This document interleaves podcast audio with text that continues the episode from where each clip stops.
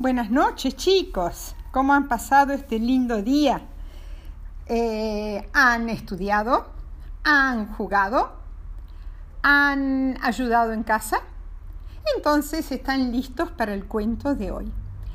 Eh, voy a contarles esta semana, antes de Halloween, algunos cuentos de miedo, de misterio, no mucho, el de hoy no tiene mucho, así que no se preocupen los más chiquitos. Es por pedido de Salva, que Salva eh, ya varias veces me ha dicho que todavía no he empezado con los cuentos de Halloween. Así que, eh, bueno, Salva, acá va un cuentito. Este cuento eh, se llama The Bogey Beast eh, y eh, vamos a explicar qué es. Eh, the Bogey Beast lo traducen como el monstruo o la bestia del pantano. ¿Qué es un pantano? Es una laguna de agua estancada, en general estancada, con mucho, mucho, mucho barro y entonces a veces eh, si uno se mete en, un pantano, se va hundiendo en el barro y es difícil salir. Entonces eh, no es un lugar donde meterse. Eh, así que en castellano se llamaría la bestia del pantano o el monstruo del pantano y eh, pertenece a la tradición oral, eh, no sé si británica, pero en idioma inglés.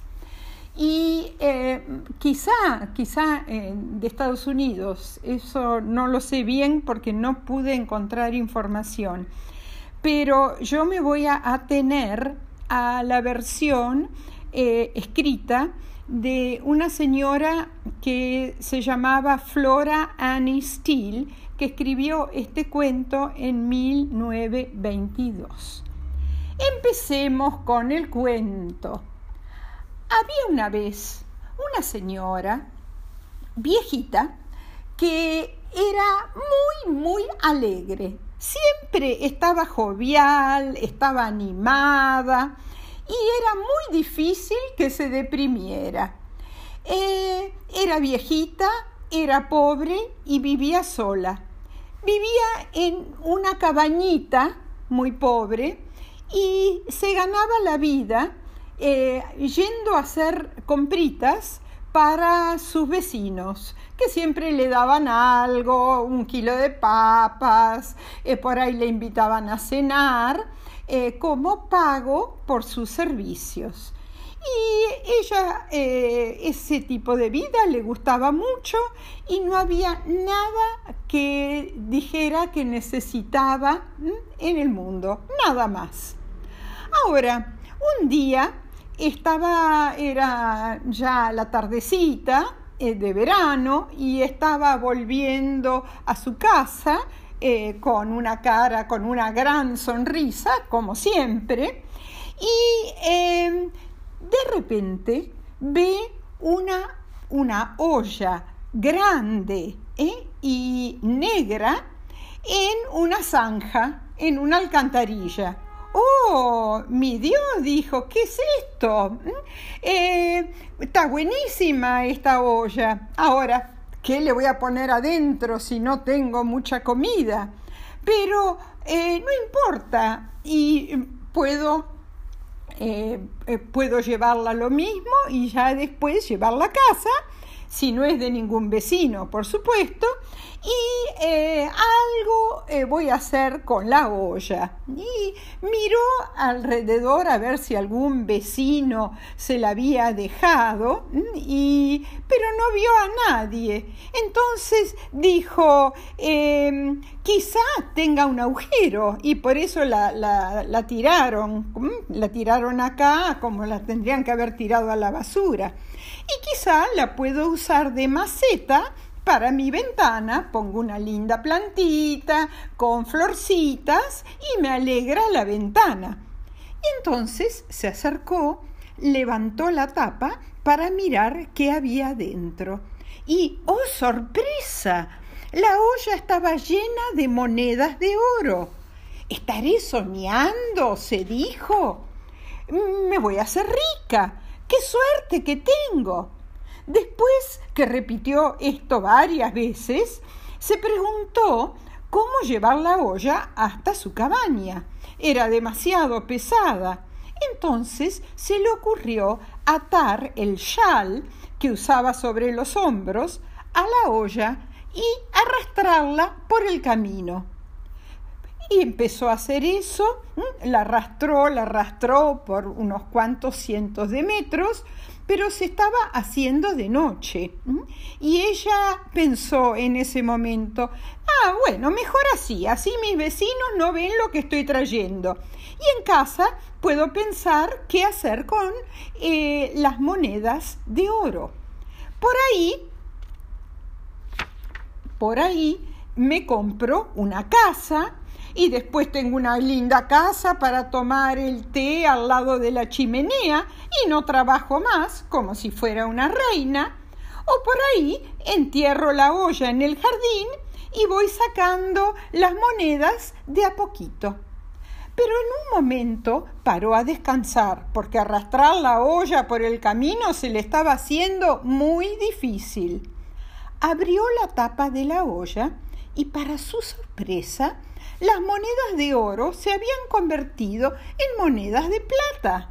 Las observó varios minutos y sí, eran de plata, que no es tan costosa la plata como el oro.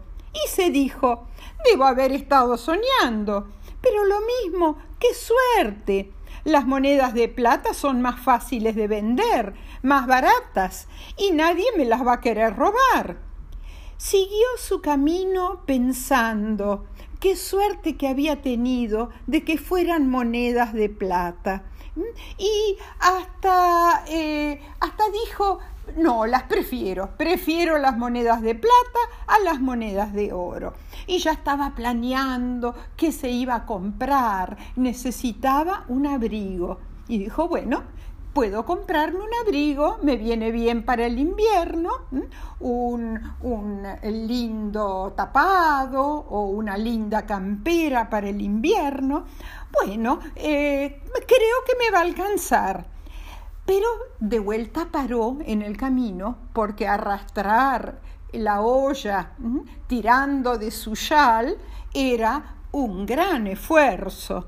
Entonces paró, ya estaba muy cansada, y aprovechó para abrir la tapa de la olla. ¿Y qué vio? Unos trozos de hierro. Pero, ¿cómo me los confundí con monedas de plata? Debo haber estado soñando. Pero qué suerte. Va a ser muy fácil vender los trozos de hierro y lo mismo voy a recibir mucho más dinero del que tengo ahora y nadie me lo va a querer robar. Así que siguió su camino haciendo planes en su cabeza de todo lo que iba a hacer con lo obtenido. Pero de vuelta, agotador, arrastrar esta olla tantos, tantos, tantos metros. Y paró a descansar. Y de vuelta levantó la tapa de la olla para ver si los trozos de hierro no se habían caído por el camino. ¿Y cuál fue su sorpresa cuando vio que adentro de la olla había una piedra bastante grande? ¡Ay, pero qué tonta que soy! Me confundí una piedra con unos trozos de hierro. Debo haber estado soñando. Pero qué bien me viene. Estoy con suerte me va a servir para apoyar eh, la piedra sobre el portón para que no se me cierre y eh, se me cierre cuando entro y salgo. Así que se apuró para llegar a su cabaña y ver si la piedra evitaba que el portón se cerrara. Llegó a su casa, abrió el portón y desató la punta de su chal de la tapa de la olla para abrirla. Y cuando lo vi, lo hizo, vio algo grande que saltó de adentro de la olla. y que dio un chillido y empezó a crecer y a crecer. Después ella vio que le salían cuatro largas patas y de la cabeza le salían dos orejas muy largas y de atrás una larguísima cola. Y el monstruo empezó a dar saltos y patadas y chillidos y relinchos como un caballo. Y luego se puso a reír a carcajadas.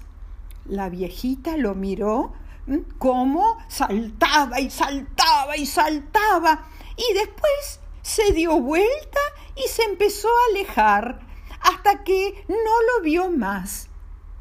Y ella en ese momento se puso a reír también. Bueno, bueno, qué suerte he tenido. Quizás soy la más suertuda de todo el vecindario. Haber tenido la suerte de ver, eh, eh, yo la única, de ver al monstruo del pantano y que no me haya asustado. Me siento tan feliz, tan contenta. Así que entró a su cabaña y mientras cenaba no podía dejar de sonreír.